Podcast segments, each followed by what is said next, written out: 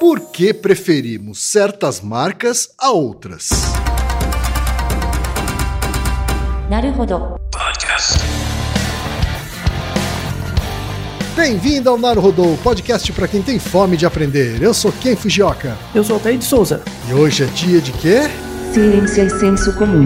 Altaí, vamos para os recados da paróquia. Quais são? Número 1, um, vai no iTunes Store, dê 5 estrelas e faça o seu comentário. É isso aí. Número 2, indique um episódio do Naruhodô para alguém que nunca ouviu o Naruhodô ou mesmo nunca tenha ouvido um podcast. Vamos aumentar o tamanho de nossa podosfera. E número 3, Altaí, Ah, o número 3 é sobre ajudar a manter o Naruhodô no ar, Altaí. isso aí. E para contribuir, basta usar o aplicativo PicPay e assinar o apoio mensal de 15 reais. São duas Coca Zero, querido ouvinte, querido ouvinte. Uma para Altair e uma para mim. E como assinante, além da nossa gratidão, você terá três coisas. Um, você terá acesso ao grupo secreto no Telegram, ou seja, assinante pode conversar com a gente com a comunidade de ouvintes assinantes. Dois, você terá vantagens especiais. Por exemplo, assinante recebe os episódios no grupo secreto do Telegram antes de todo mundo. E três, você receberá conteúdos exclusivos. Por exemplo, assinante recebe episódios que só são distribuídos no grupo secreto do Telegram. Então é isso. Baixe o aplicativo PicPay e assine o apoio mensal. Com o PicPay você ainda vai poder pagar boleto, transferir dinheiro entre amigos, recarregar celular, sacar o saldo em qualquer banco 24 horas sem taxa. E olha só, no primeiro mês de apoio ao Narodô, você ainda tem um cashback de 15 reais. Isso mesmo, você assina e recebe seus 15 reais de volta. Tá? Agradecemos desde já e participem, por favor. É isso aí. Antes da pauta, mais um recado. Naruhodô está abrindo espaço para as mulheres podcasters, porque representatividade é importante também na podosfera. O destaque de hoje vai para o podcast Vadcast, tocado pela Patrícia Moraes, pela Verônica Assis e pela Suzana Coutinho. Ouça o recado que a Patrícia deixou para você, ouvinte do Naruhodô, e conheça o podcast Vadcast. Olá, ouvintes do Naruhodô. Eu sou Patrícia Moraes e junto com as minhas amigas Verônica Assis e Suzana Maria, apresentamos o Vadcast, o podcast das Vadianes. E você nos encontra principalmente no Spotify. Com muito humor e irreverência, comentamos sobre os assuntos importantes e também os irrelevantes, como se você tivesse sentado numa mesa de bar com a gente. Então puxe uma cadeira e seja muito bem-vindo. Obrigada, Naruhodô, pela oportunidade. Vocês são incríveis. E chegamos ao momento Alura, querido ouvinte, querido ouvinte. Eu sei que nessa época de isolamento social a gente é bombardeado o tempo todo com lives, webinars, cursos, e embora o senso comum tente nos convencer de que estamos em home office, a verdade é que estamos sendo forçados a ficar em casa e tentando trabalhar em meio a uma pandemia. Então, meu recado é: antes de mais nada, vá com calma e cuide de sua saúde mental. Dito isso, pode ser sim um bom momento para dar uma acelerada em sua carreira profissional. E é para quem estiver afim de fazer isso que eu quero falar aqui da Alura, a maior plataforma de cursos online do Brasil. Tem mobile, programação, front-end, infraestrutura de tecnologia, design, user experience, marketing digital, data science, inovação, gestão, tem para todos os gostos. E a Alura não é só uma plataforma. Ela é uma instituição de ensino, ou seja, ela garante a qualidade dos cursos que são produzidos por ela mesma. E funciona de um jeito muito simples. Você tem acesso a mais de mil cursos com uma única assinatura. Agora a vantagem: ouvinte Naruhodô tem desconto de 100 reais. Mas para ter esse desconto, precisa acessar a seguinte URL, anota aí, alura.com.br barra promoção barra. Repetindo, alura.com.br barra promoção barra Naruhodô. Temos pergunta de ouvinte, Altair. Mais uma vez, vamos falar da sua área, Ken. Hoje é dia do Altair se revoltar, hein? Bom, você que tá falando, tá? Eu e toda a audiência, né? É, você, você já está prevendo. Mas enfim. Ai, ai. Vamos então falar sobre um aspecto do marketing. Isso, publicidade. É, Altair, a pergunta veio do Marcel Oliveira, que é carioca morando em Boa Vista, Roraima, Altair. Olha só. E ele é sargento meteorologista da aeronáutica. Ele é estudante de arquitetura também e pai de primeira viagem durante a pandemia, Altair. Bem ocupado, hein? E ele diz o seguinte, Altair. Estava conversando com os amigos em um grupo de futebol do WhatsApp. Nossa, esses grupos de futebol do WhatsApp são os que eu tenho medo, viu, Tem? É. Quando, quando entramos no assunto de pessoas que estão escolhendo qual o próximo celular que eles querem comprar. Alguns amigos mesmo disseram que preferiam iPhone. Outros já tinham Androids ou Motorolas e não pensavam em trocar, enquanto alguns dos mais novos falavam que comprariam qualquer um que pudessem comprar o quanto antes para não ficar sem celular. No desenrolar dessa conversa, um outro amigo que também é ouvinte do Naruhodô, Bernardo, afirmou que essa escolha por celular é questão de excesso de informação, pois não faz tanto tempo assim ninguém sabia como funcionavam os diferentes celulares, e você compraria o que fosse mais barato. E ele ainda complementa: essa mentalidade de escolher celular é a mesma de quem quer tirar vantagem de tudo.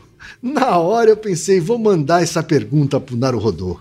Por que em Altair o ser humano sempre tenta obter o suprassumo de tudo, mesmo sabendo que o mínimo já é mais que o suficiente? Descobri há poucos meses o Naruhodô, mas já faço que o quem pede todo episódio indicar para os amigos. Até porque quanto mais dúvidas, mais rápido passarão os plantões de madrugada que fico ouvindo vocês. Um grande abraço de um ouvinte onde a água da descarga gira para o lado contrário. Muito bom.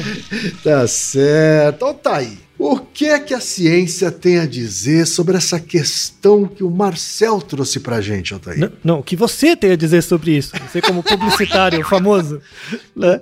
Eu tenho a dizer sobre isso? É, é, na verdade, na verdade, assim, eu, eu vou organizar a, a sua experiência, na verdade, Ken. Assim, eu, eu tenho perguntas pra você. É verdade. Eu queria que você começasse explicando pra gente a diferença entre preferência de marca e lealdade de marca por uma certa marca. Pensando nos celulares, né, que é a pergunta do nosso ouvinte. Uhum. É, pensando em qualquer produto ou categoria de produtos, né? A gente denomina como preferência quando você tem uma ordem de preferência sobre uma determinada coisa.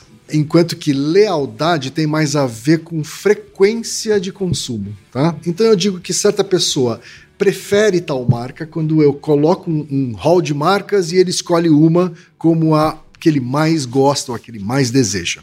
Essa é a preferida. Outra coisa é quando essa pessoa passa a comprar repetidamente de uma mesma marca ou de um mesmo produto. Né? E isso a gente chama de lealdade à marca ou lealdade ao produto em si. Uhum. Então você pode dizer que a lealdade à marca é construída a partir das preferências? Isso, exatamente. Existe uma certa ordem, vamos dizer assim, de conquista e de adesão das pessoas, que às vezes, ah, ah, inclusive algumas, algumas teorias dizem que começa em conhecimento, né? Ou familiaridade. E aí depois isso se eleva para, por exemplo, consideração de marca. Né? Então ela está dentro do hall de marcas que ela considera. Aí a preferência é que ela mais gosta entre o hall de marcas. Né? E depois você atinge a lealdade, que é quando ele passa a repetir a compra. Uhum.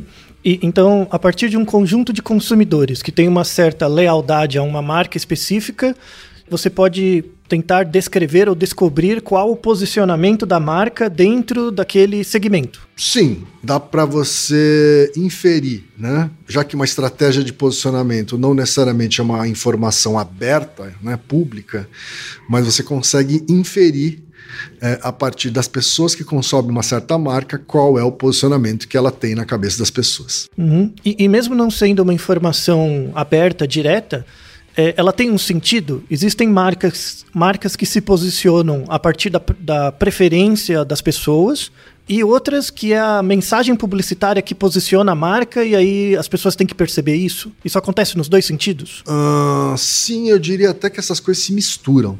Né? Uhum. É, porque uma coisa é o que você deseja como posicionamento de uma marca, outra coisa é o que de fato as pessoas sentem por aquela marca. Né?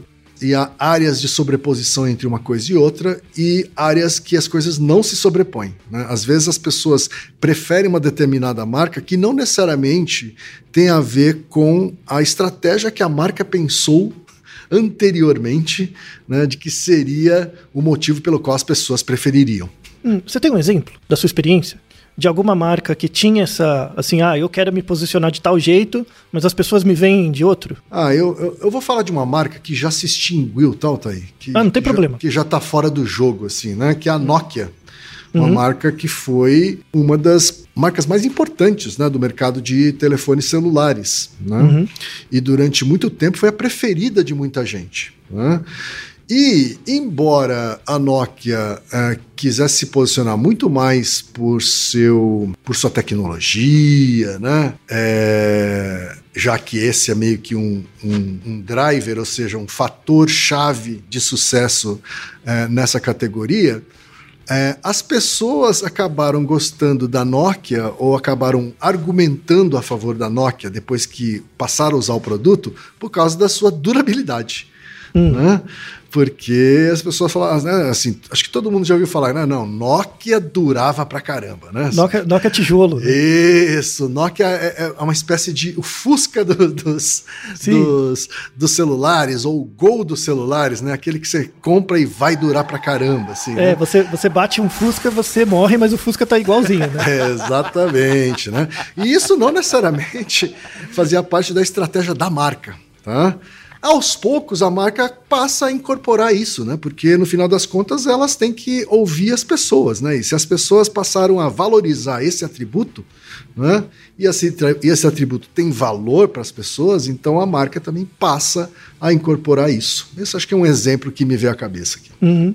É, aí na verdade a marca desistiu, né? Ela se adaptou. É, ela continuou tentando falar sobre tecnologia, obviamente, né? Uhum. Mas essa é a reputação que ela tem até hoje, mesmo depois da marca ter saído do mapa, né? Uhum. E, e você tem um exemplo de alguma marca que conseguiu? Tipo, ela era vista de um jeito e com o passar do tempo ela conseguiu se reposicionar e virar um, um produto de outro para outro público? Ah, sem dúvida. É, é, tem, tem uma marca que é um clássico ah, entre os marqueteiros, tá, Altair, que conseguiu fazer essa mudança assim, de percepção, tá? que é Havaianas. Né? As sandálias, né? As sandálias havaianas, né? que nada mais é do que um chinelo de dedo de borracha, né? Uhum. E que durante toda a sua história, até algumas décadas atrás, ela era um produto eh, bastante eh, eh, popularesco, né? E que era visto como um calçado da camada mais pobre da população. Né? Porque era muito usado por pessoas que ah, ah, trabalham em profissões ah, de trabalho manual. Né? Uhum. Então, Sim, o assim, pedreiro, né? O Havaiana do Pedreiro, exatamente, a empregada doméstica, né? Uhum. É, era meio que o calçado oficial ah, desse tipo de profissional, né? Uhum. É, mas, em determinado momento, a Havaianas quis que essa percepção mudasse e passasse a abranger mais pessoas, né? Porque é um produto de escala, né? De fabricação baseada em escala, né? em volume. Então, é, ela não podia ficar restrita a um segmento da população, né? Uhum. Mas, é mas é engraçado porque ela era muito comum no segmento mais numeroso, né? Será que, elas queriam, será que elas queriam aumentar a penetração ou aumentar o custo agregado de cada produto? Eles queriam as duas coisas, Ah. né? E eles conseguiram as duas coisas, né? Então, assim, o, em- eh, eh, o atributo que se dava na época, né, nessa época, era o ele não deforma nem solta as tiras, né? Até a década de 70, 80, era isso que era o argumento principal dessa, dessa marca, desse, desse produto. E o, o garoto propaganda mais famoso na época era o Chico Anísio Hum, né, que falava bastante com a camada mais popular é, dos brasileiros. A partir dessa mudança, eles passaram a tentar ser uma marca é, é, menos popularesca e mais pop, ou seja, que entende mais o que está fazendo sucesso é, é, naquele momento e passaram a usar então celebridades em evidência da época. E essa estratégia se mantém até hoje. atrizes, a- Atrizes, Jogador de futebol. atores, cantores, atletas, né? Agora, ele- eles deram uma. uma eles fizeram um uso, eh, na época, mais original sobre essas celebridades. Né? Em- em- ao invés delas serem simplesmente porta-vozes da marca, como era o próprio Chico Anísio, o Chico Anísio ele interpretava o próprio Chico Anísio falando a favor do produto, né? falando essas, essas vantagens funcionais do produto.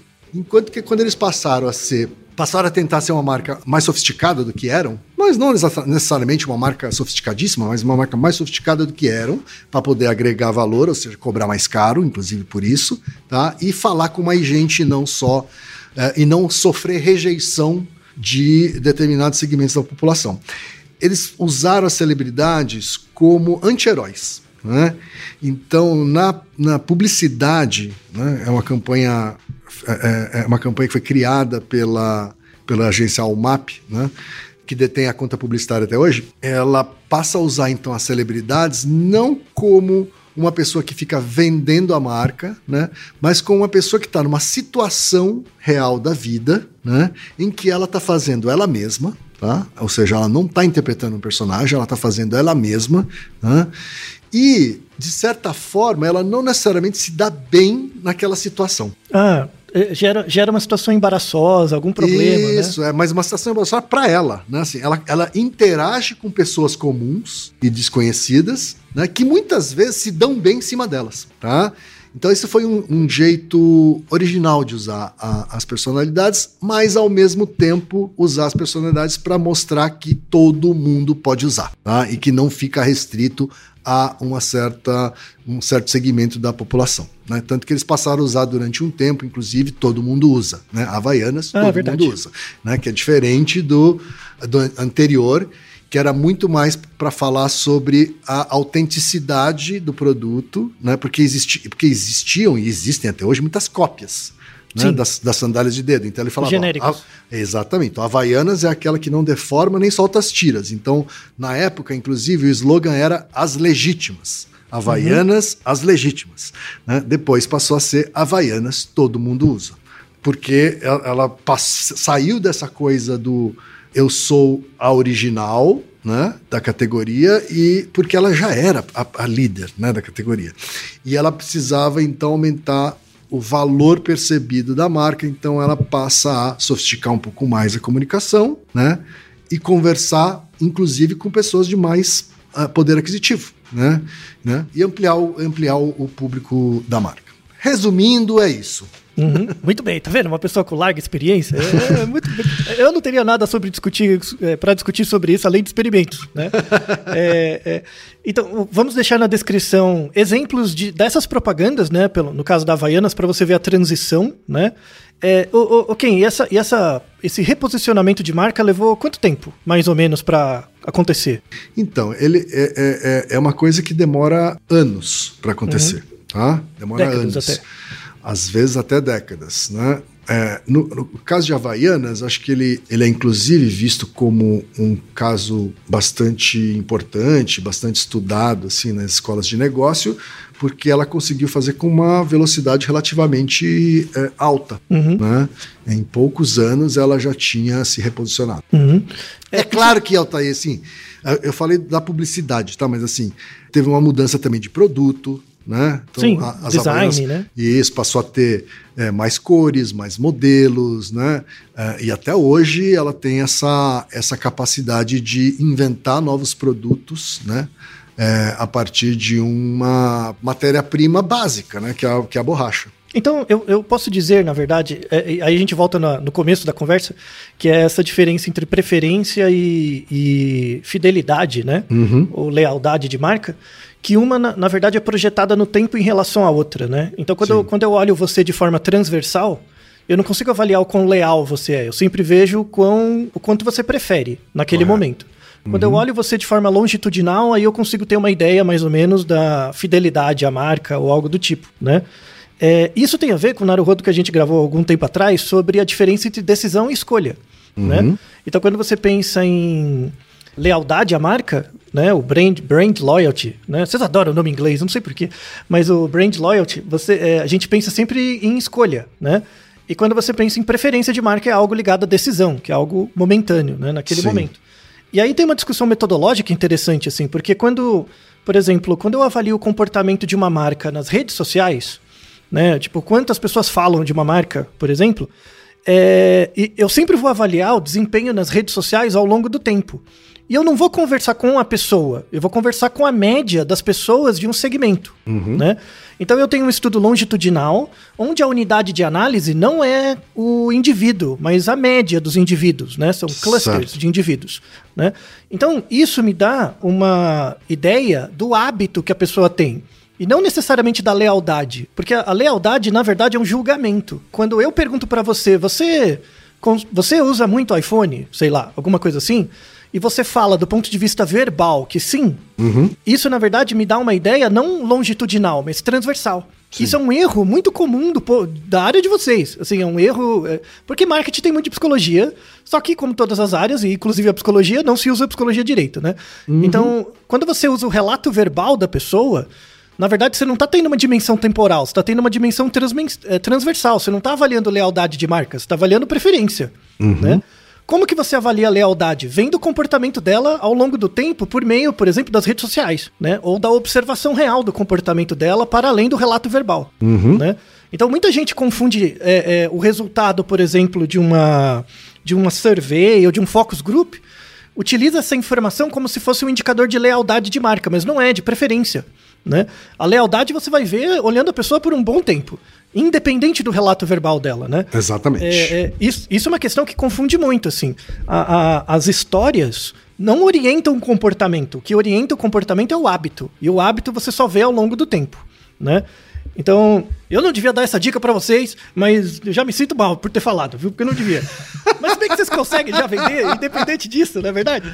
Então, né, né, não importa. né, Vai, vai Agora, do mesmo jeito. vou até fazer um parênteses sobre a questão do, do, do, do- do anglicismo, né? Da- dessa Sim. mania de usar termos em inglês do marqueteiro e até do mundo dos negócios como um todo, né? Uhum. É, eu acho realmente uma babaquice, mas acho que tem uma, Obrigado. tem uma explicação, né, que não justifica, mas explica. Né? Assim, o mundo dos negócios e o mundo do marketing né, é um mundo bastante é, globalizado, discussões bastante globalizadas, porque a gente está falando de marcas que nasceram de, de fora do Brasil, né, principalmente. Né? Assim, a gente tem uma série de marcas que têm essa, esse alcance internacional e elas foram as essas marcas internacionais que se tornaram globais, elas são as responsáveis pelas teorias de marketing, né? Então essas teorias de marketing foram principalmente criadas eh, fora do Brasil, na Europa e na América do Norte, especialmente, né? E portanto elas acabaram se universalizando em inglês. E aí por preguiça por preguiça, por um lado, e também por padronização, por outro, né? Quando um marqueteiro fala com outro de países diferentes, de mercados diferentes, né? É, elas sabem do que estão falando, sabe? Quando você usa esse termo. E aí, por preguiça, você acaba não traduzindo e usando o termo em inglês. Então, assim, eu, eu inclusive, me pego usando os termos em inglês muitas vezes para cortar caminho, sabe assim? Sobretudo falando com um colega, né? Exatamente. Então- então, e aí lembra- você acaba falando também com não colegas. E aí só a babaca mesmo, entendeu? Sim, sim. Então, mas lembra do nosso, nosso Naruhodo sobre gírias? Como que se Aham. constroem as gírias? É um tipo Exato. de gíria. Sim, né? verdade. Que marca o grupo, o grupo que você pertence. Então, Aham. tipo, né, o véi vira job, vira target. Exatamente. né? É, fazer o quê, né? Mas é, acontece, né? É, é parte do comportamento. Uhum. Mas aí tem uma reflexão muito interessante, assim, do, do- que aí a gente se encaminha para a resposta da pergunta, né? Por, que, por que, que a gente se torna leais a certas marcas? Você já deu todos os elementos necessários. A gente se torna leal ou, pre- ou tem mais preferência por uma certa marca Primeiro, por uma questão de algo que aparece na sua, na sua vida, né? um elemento que aparece na sua vida. Em geral, a maior parte dos produtos que as pessoas utilizam, as pessoas não fazem a menor ideia do porquê surgiu, como funciona e, e tem uma, uma ideia do para que serve, né? Então, em geral, as pessoas consomem produtos para resolver os problemas delas. Então, eu não quero, eu não quero saber todos os usos de um produto. Eu quero um produto que resolva o meu problema, né? Tanto é que quando você compra, por exemplo, uma, um micro-ondas, você usa 1% dos recursos do micro-ondas, que é o ligar e desligar. E pronto. Sim. Né? Verdade. É, é, isso vale para celulares, isso vale para um monte de produtos. E aí, assim, mas o, o que mais me preocupa nessa questão da lealdade a certas marcas diz respeito a, a que esse jeito de interagir com os objetos sociais, que aí, diz- aí entram os produtos, as marcas, as empresas, meio que acaba virando uma epistemologia de como a gente adquire conhecimento. De novo, como você bem comentou, né? Você tem pessoas que emitem preferência por um certo produto, por um certo produto de uma certa forma, e isso condiciona a empresa a agir, e tem o contrário, que é a empresa que quer condicionar o padrão de consumo do, das pessoas de um certo jeito, para redirecionar a marca. Então, sempre tem nos dois sentidos. E muitas vezes tem conflitos, como você bem mostrou ou não. A questão aqui é que, e aí tem a ver com o Naruhodo que a gente gravou lá atrás, que eu acho muito importante, que é o 208 e 209, que é o efeito da publicidade sobre crianças, que é uma coisa que não deve existir, assim, não, não há nem espaço para discussão. É o mesmo jeito que você dá cigarro para criança pequena, com seis anos, é, é propaganda. Por quê? Porque a criança entra em contato com essas estratégias publicitárias de uma forma que ela não tem possibilidade de se defender da persuasão, né? Sim. E o que, que- o que, que é persuasão? É você, por exemplo, eu não consigo imaginar uma sociedade onde não existam consumidores. Aham. Você já parou pra pensar nisso, Kim? É possível imaginar uma sociedade onde não exista consumidores? Onde todas as relações não são mediadas por relações de consumo? Isso é muito difícil, pensando em sociedades ocidentais grandes, industrializadas. Se a pessoa começar a pensar um pouco, ela vai começar a pensar ah, uma sociedade indígena, alguma coisa assim, né? Em que seja baseado em trocas. Mas não é a sociedade que a gente partilha. A maior parte das pessoas do mundo cresce num, num ambiente onde as relações entre os indivíduos são relações de consumo, né? E logo, as relações de consumo mediadas por alguém que quer vender algo, por alguém que quer consumir algo, e, e alguém que quer mediar essa relação, né? É, acabam sendo a fonte de todas as relações humanas, inclusive, né? Para mostrar isso, para mostrar como isso afeta o cérebro, por exemplo, tem alguns experimentos bem interessantes. Tem um experimento clássico de 2004, que é a da dicotomia entre Coca e Pepsi. Você deve saber muito bem que marcas que são bem parecidas, às vezes elas querem ficar parecidas para as pessoas não conseguirem diferenciar e comprar o que tiver, né? Mas no caso da Coca e Pepsi não é assim, né? Elas brigam. Eram 67 pessoas e aí você coloca, ah, ah, você fez essa 67, primeiro você fez um teste anônimo, né, sem- eh, de Coca e Pepsi, bebe aí, né, e escolhe qual você prefere, e as pessoas não sabiam a marca, tá? Isso que a gente chama de teste cego. Isso, é o teste cego. Aí, dessas 67, algumas preferiram Coca, outras Pepsi, mas não teve uma. Assim, foi meio empatado, né? Não teve uma marca que foi mais escolhida. A diferença foi bem pequena. Aí tudo bem. Aí na, na- no segundo experimento, colocavam um copo com Coca-Cola de verdade e diziam que era Coca-Cola versus um suco misterioso. Eles chamavam um suco misterioso. Suco misterioso. É. E nesse suco misterioso, às vezes era Coca-Cola também, ou às vezes era Pepsi, tá? E aí dava pra pessoa escolher, né? Aí o que que acontecia? A maior parte das pessoas preferia a Coca. Aham. Tá? Preferia o copo que tinha o label, que tinha a marca. Sim. Mesmo quando o outro copo era Coca, Sim. e mesmo quando ela tinha preferido a Pepsi no teste cego. Aham. Tá? Ou seja, a, a percepção da marca já muda a sua preferência local e inclui uma questão da escolha, uma questão Sim. da lealdade da marca. Aí, não contente, eles fizeram um, te- um terceiro teste. Falaram, por que, que isso acontece? Vamos ver no cérebro, né? E colocaram as pessoas na ressonância magnética, fizeram o mesmo teste de novo, da Coca versus o copo misterioso. E aí eles viram que quando você estava fazendo o teste anônimo, o teste cego, né? Tem uma área, a área gustativa, obviamente, ativada, e tem uma área que é o córtex pré-frontal ventromedial, que é ligado à, à questão do julgamento. Julgamento de qualquer tipo, julgamento de tamanho, de distância, de gosto, de forma e tal. Então, quando eu tô tomando uma coisa que eu não tenho, não tem marca, ativa a minha percepção do próprio gosto. Eu reparo no momento atual daquilo, aquilo que eu estou experimentando, né? Quando eu coloco a coca versus o copo misterioso, o que acontece? Tem mais duas áreas que são ativadas, que é o córtex dorsolateral e o hipocampo. O hipocampo é relacionado com memória, então a memória do passado, né? Então quando você vê que é a coca, a, a coca ativa áreas do hipocampo que são relacionadas com experiência prévia de visualização do- da marca, e essa atividade do hipocampo diminui a atividade do córtex pré-frontal ventromedial. Ou seja, mesmo em situações que você gosta menos da coca, que você tem uma atividade menor ou maior, isso é regulado por- pelo hipocampo, pela área da memória. Né? Então, então, tanto é que nesse experimento eles, eles fizeram o seguinte: na hora do teste cego, dá pra ver no- na, na ressonância quando você tem uma maior quantidade de sangue na, no córtex pré-frontal ventromedial ou não. Então, por exemplo, eu te dou uma coca, você toma, te dou a Pepsi, né? Você toma. Aí dá pra ver o, o, o grau de atividade dessa área do cérebro, tá? Do córtex pré-frontal ventromedial. Dá pra ver. Então, por exemplo, se eu, eu dou um copo para você, vejo a atividade, dou outro copo, vejo a atividade, antes de você me responder qual você prefere, pela atividade do cérebro eu conseguia prever. Então, no teste cego, pela atividade do cérebro, eu consigo prever qual você ia preferir, se a Coca ou a Pepsi. Eles acertaram 100% dos casos. 100%. Quando você coloca a Coca, isso dá uma disrupção, né? Esse- essa memória afetiva da Coca dá uma disrupção na mensagem, né? E aí isso é relacionado com o tempo, a quanto tempo você é exposto à marca, né? Então, e, e aí eles te fizeram um recordatório para ver uma ideia de quanto tempo a pessoa conhece a marca. Obviamente, as pessoas que lembram da Coca desde criança são as mais afetadas, tem esse mecanismo de inclusão, de intrusão, desculpa, no, no gosto. Então, só para você ver como essa questão da publicidade é forte. Ela muda a sua percepção atual de gosto, Sim. sabe?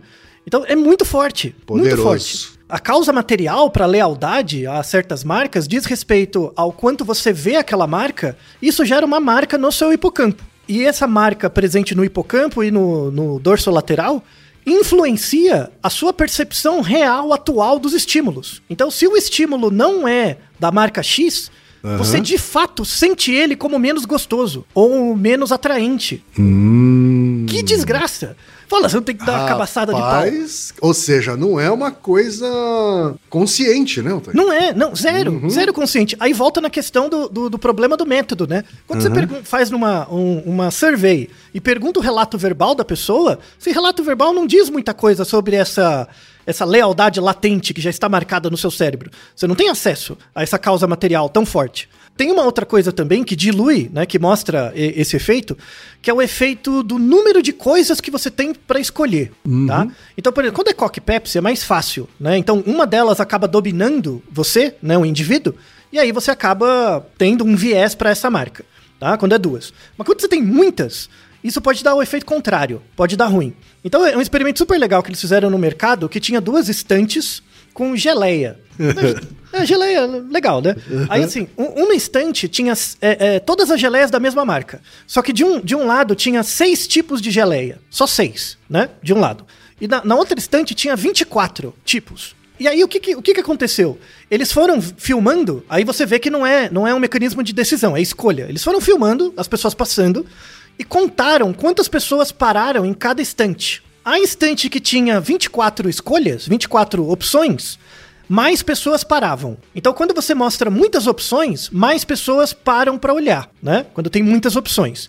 Só que aí eles contaram, dentre as pessoas que, que olhavam, quantas delas compravam o produto. Então, na estante que tinha 24 possibilidades, somente 3% das pessoas que pararam ali compraram um- uma geleia. Ao passo que menos pessoas passaram na, na estante com seis opções. Mas daquelas, 30% delas compraram uma. Então, assim, a, pre- a- a preferência inicial por parar e prestar atenção não é relacionado com a compra efetivamente. Porque o, o- é, as pessoas gostam de ter muitas opções para decidir, né? Mas no momento de escolher, isso se torna muito difícil e é difícil de lidar. E aí a pessoa faz o quê? Cria uma dissonância cognitiva. Então, assim, imagina que você tem 24 opções de filme. Aí você pega um.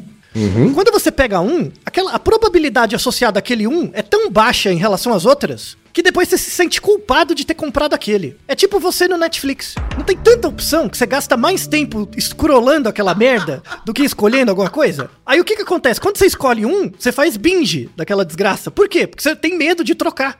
Porque se, se você trocar, porra, perdi meu tempo com essa série ruim, tinha uma melhor. Claro, tem 70 outras melhores. Então, o, o- o- Netflix é um exemplo disso. Por isso, que ele, é- por isso que ele só funciona porque é barato, né? É um custo baixo, onde você tem muitas opções pra decidir, mas não escolhe nada. Então, na- nada mais é o Netflix do que uma coisa que rouba o seu dinheiro a, a custa de deixar você ansioso. Basicamente isso, né? Isso vale pro Instagram também, viu? Não vou deixar o Instagram. Mesma coisa. É, pra mim é a ansiedade que, é a ansiedade que eu quero, viu, Thaí? Então, tá bom. Não, ainda bem, né? Ainda bem. Então, falando em ansiedade que você quer, É. né? é, agora que a gente chegou numa, num ponto nevrálgico do episódio, já expliquei os mecanismos, né? Do que gera lealdade e tal, a, a uma marca, preferência e lealdade, uma diferença importante. É, o ouvinte, nosso querido Marcel, deve estar muito bravo com a gente, porque a gente leu o e-mail dele com modificações importantes, né? Agora eu vou. Agora que eu expliquei todo esse preâmbulo, né? Mostrando que é, é o mesmo efeito, né? Eu vou pedir pro Ken ler o e-mail real que o nosso amigo mandou, nosso amigo Marcel. Por favor, Ken, você pode é, ler a mensagem verdadeira? Claro. Me chamo Marcel de Oliveira, sou carioca morando em Boa Vista, Roraima e sargento meteorologista da aeronáutica, além de estudante de arquitetura e pai de primeira viagem durante a quarentena. Estava conversando com os amigos em grupo de futebol do WhatsApp quando entramos no assunto de pessoas que estão escolhendo qual vacina que querem tomar. Alguns amigos mesmo disseram que preferiam tomar Pfizer. Outros já tomaram da AstraZeneca, Coronavac, enquanto alguns dos mais novos falam que tomariam qualquer uma o quanto antes. No desenrolar dessa conversa, um outro amigo que também é ouvinte do Naruhodô, Bernardo, afirmou que essa escolha por vacina é questão de excesso de informação, pois não faz tanto tempo assim ninguém sabia de onde vinha cada vacina, e você tomaria que tivesse a mão no posto. Ele ainda complementa: essa mentalidade de escolher vacina é a mesma de quem quer tirar vantagem de tudo. Na hora eu pensei, vou mandar essa pergunta pro Naruhodô. Porque quem é Altair, o ser humano sempre tenta obter o suprassumo de tudo, mesmo sabendo que o mínimo já é mais que o suficiente. Olha aí, Altair. Então, então, a pergunta verdadeira era sobre vacinas. É, então, a, a, aí tem um, uma coisa interessante, né? O ser humano tenta sempre obter o suprassumo de tudo. A questão é que ele não sabe o que é o suprassumo de tudo. Uhum. A gente sabe muito pouco sobre aquilo que controla a gente. Sim. Mesmo sabendo que o mínimo já é mais do que o suficiente, não é o mínimo. Quando você pensa, por exemplo, no, no caso do celular, ter um celular é o mínimo, independente da marca. Quando você pensa em vacina, pior ainda. Ter uma vacina é, a, é o fundamental. Tem essa, é, é, toda essa discussão que a gente fez, por exemplo, das pessoas quando tem uma marca, é, tem uma certa aderência a uma marca, isso gera uma memória afetiva dessa marca, né?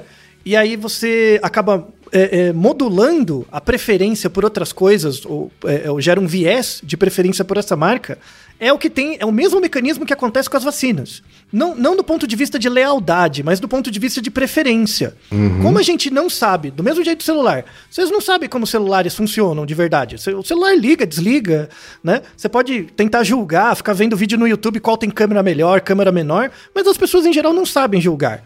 Então, mas, assim, pensando como vacina, né? Por que, que a vacina gera, gerou esse, esse povo sommelier por vacinas, né?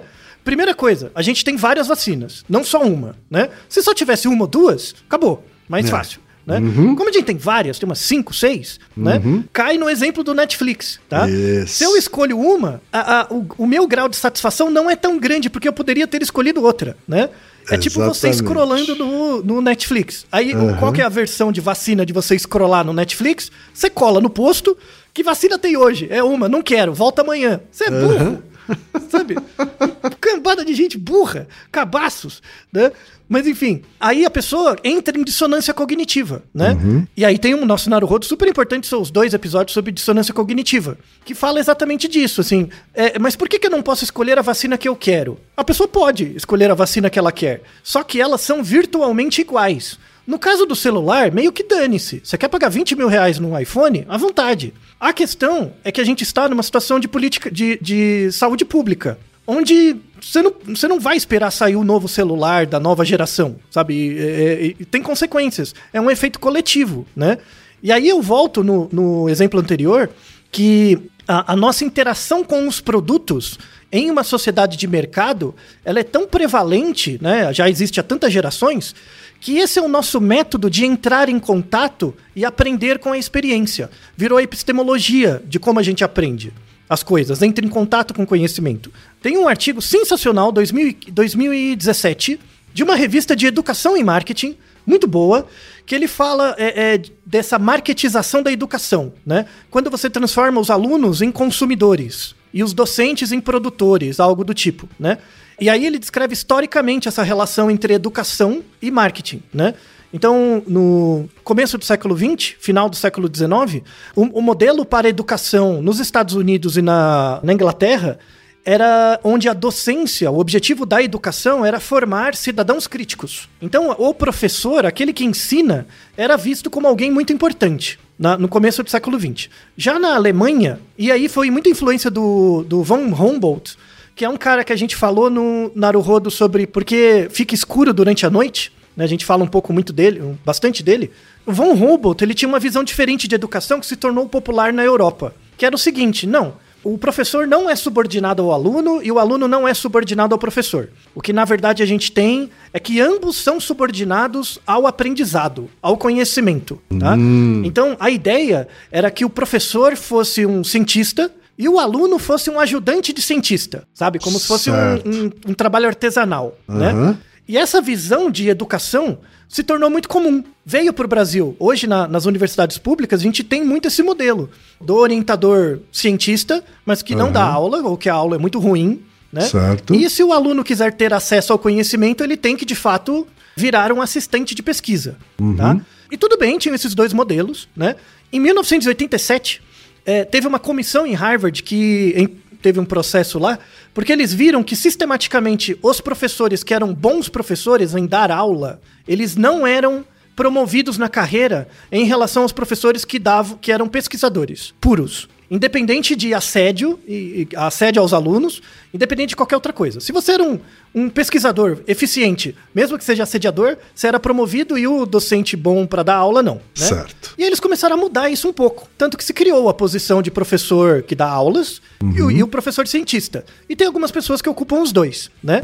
E aí esse artigo trata dessa discussão. Que quando você coloca o, o, o professor como subordinado ao conhecimento do aluno, é, isso tem um lado bom, porque você torna a educação mais inclusiva. Então, por exemplo, aquele cara que tem uma origem difícil, que nunca seria um cientista, com esses professores que dão uma mediação, o cara consegue tirar a diferença e vira um cientista, tem vários casos, mas tem um lado negativo que é o aluno vê o professor como um commodity. E aí tem um trabalho desse artigo mesmo muito interessante, que os estudantes que av- avaliam os professores, não baseados na qualidade deles, mas baseado no que eles esperam das aulas, né? Então a maior parte dos alunos avaliam os professores em função do que eles alunos esperam das aulas, Sim. tá? Que em geral é boa nota e mínimo esforço, né?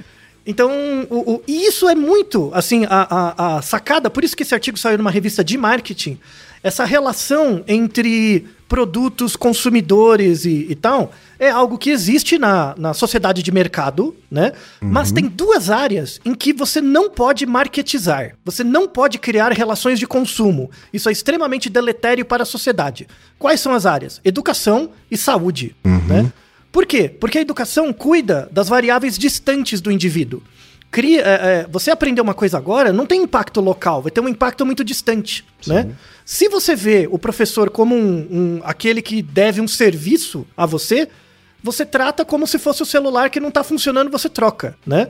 Ou seja, você vira um adulto mimado, basicamente. E do ponto de vista da saúde, a saúde não se importa com você. Quando você pensa em saúde pública, né, você pensa em uma doença prevalente, por exemplo, não importa o que você acha das coisas. Se você ficar doente, você vai ficar doente. A natureza é subordinada. a- a- a- o homem não é maior que a natureza. A natureza subordina o homem no sentido que a gente vive para entender a natureza e conseguir usufruir das suas regras. Então, o, o- você marketizar os processos de relação das pessoas gera, em última análise, o negacionismo.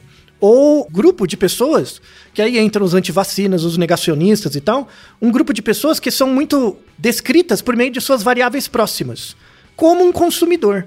Aí é uma discussão super importante que esse artigo traz e um outro também de 2021, que a, a- o negacionista é, antes de tudo, um consumidor. O perfil de um negacionista é muito relacionado com o perfil de um consumidor de produtos que preza por qualidade. Quer dizer, ele, ele começa a ter relações com tudo na vida como ele tem em relação a produtos que ele consome. Isso, é empresas, né? Ele, ele objetifica os outros, não é não, não E transformando em confunde- qualquer. E confunde uh, o conceito de cidadania com de consumidor, né? Isso, e essa é uma ideologia social prevalente, né? Existem ideologias que são muito comuns socialmente, em que todas as relações são reduzidas a relações de consumo. Isso tem benefícios? No curto prazo tem mesmo, no curto prazo.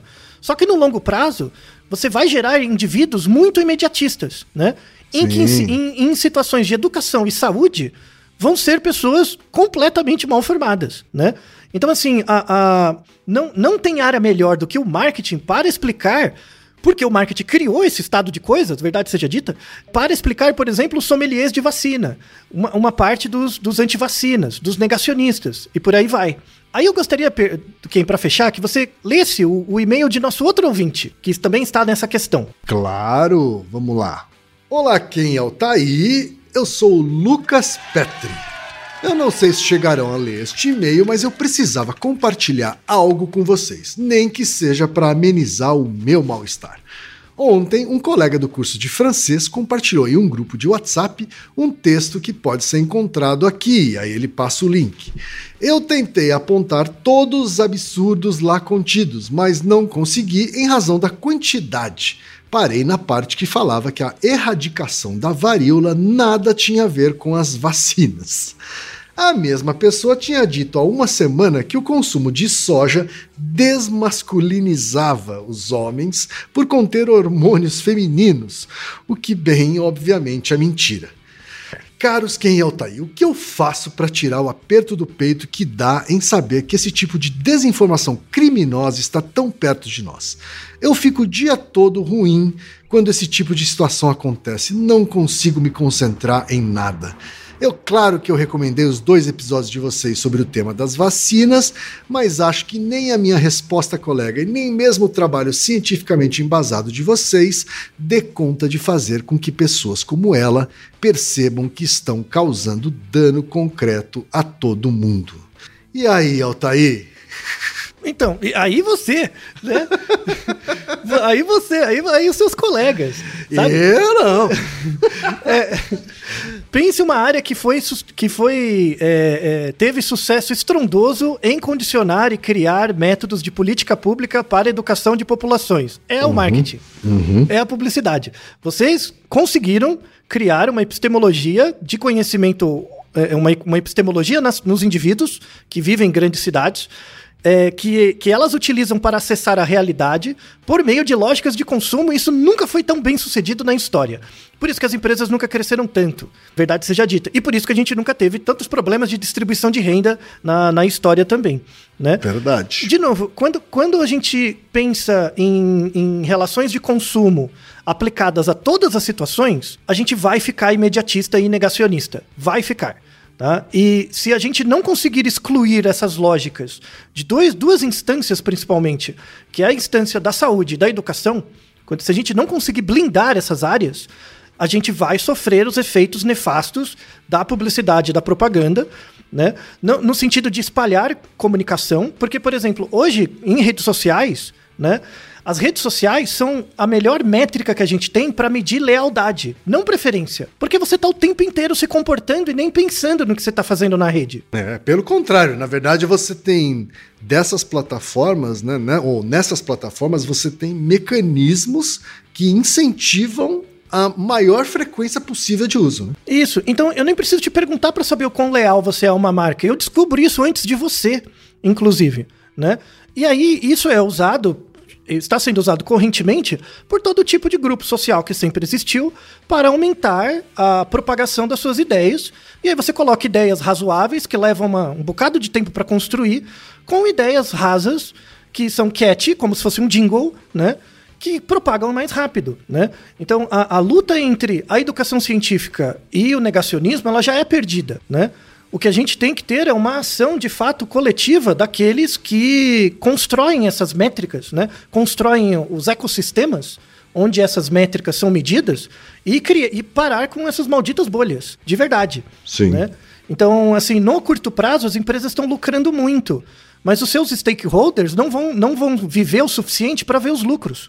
Esse é o problema sabe? Então, enquanto a gente não acabar com essa lógica imediatista das empresas e, e mesmo da, da, das pessoas, a gente não vai mudar esse estado de coisas. Para quem ouve o Naruhodo com frequência, você vê que hum, a gente não tem feito episódios sobre Covid com frequência, tem comentado aqui e ali, porque a gente já tem quatro episódios sobre Covid, sobre vacinas, sobre uh, como lidar com epidemias, sobre comunicação de risco, sobre solidão e, e tudo mais, e nenhum deles caducou.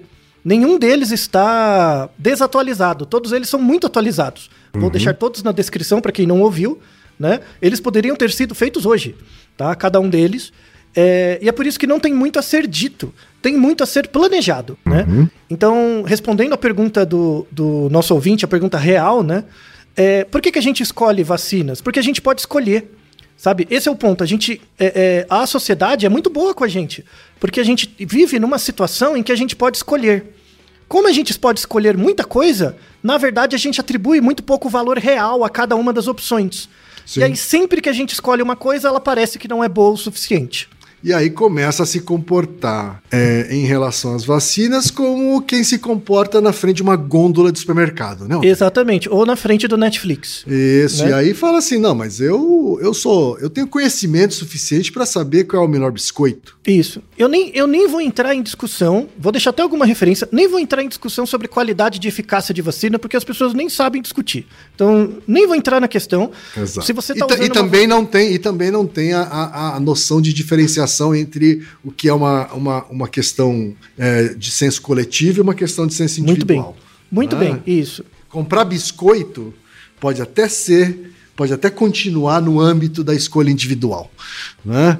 Agora, se a gente não blindar a educação e saúde, né, essa lógica de consumo vai começar a ser usada eh, também nessas duas áreas, e aí estamos perdidos, certo? Isso. E a, e a verdade é que a gente caminha rapidamente para desblindagem dessas áreas, né, Altair? Assim, é, é- a gente tem um sistema de saúde público aqui que não tem igual no mundo. Uhum, né? Exatamente. E, e que ga- garante a, talvez a melhor distribuição de vacina é, é, de todo mundo. Uhum. né? E se não fosse a, a, a pandemia, eh, provavelmente ela caminharia para a privatização, sabe? E, Uhum. e é, e é- isso é tratar a saúde como mercadoria. né? Já a educação já está nesse, já tá nesse patamar. Sim. né? A educação já está nesse patamar. né? Então, Hum, E vai levar décadas para retornar. exatamente. Então eu formo todo semestre vários cientistas e sempre recomendo sistematicamente que eles saiam do Brasil, porque Uhum. a, a situação da, educação no Brasil vai melhorar.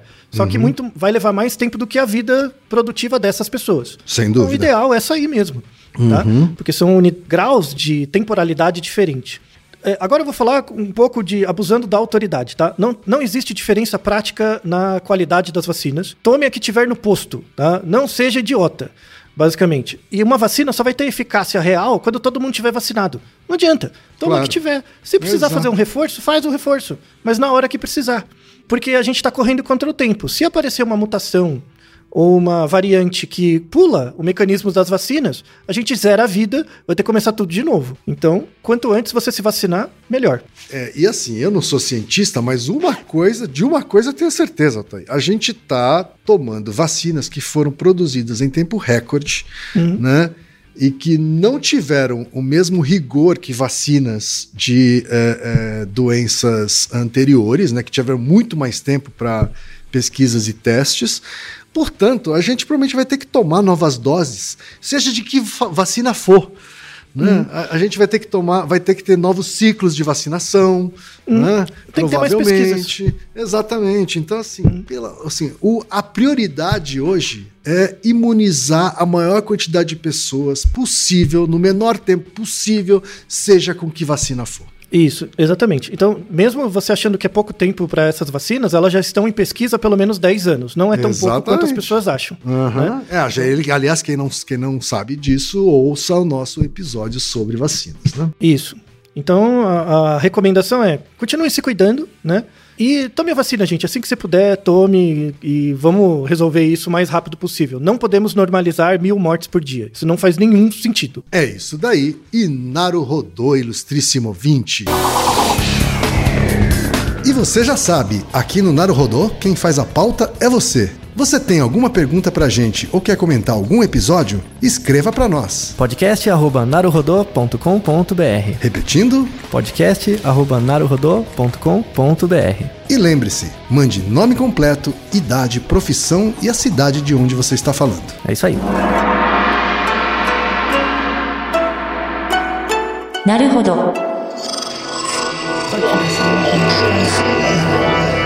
podcast é, é apresentado por b9.com.br.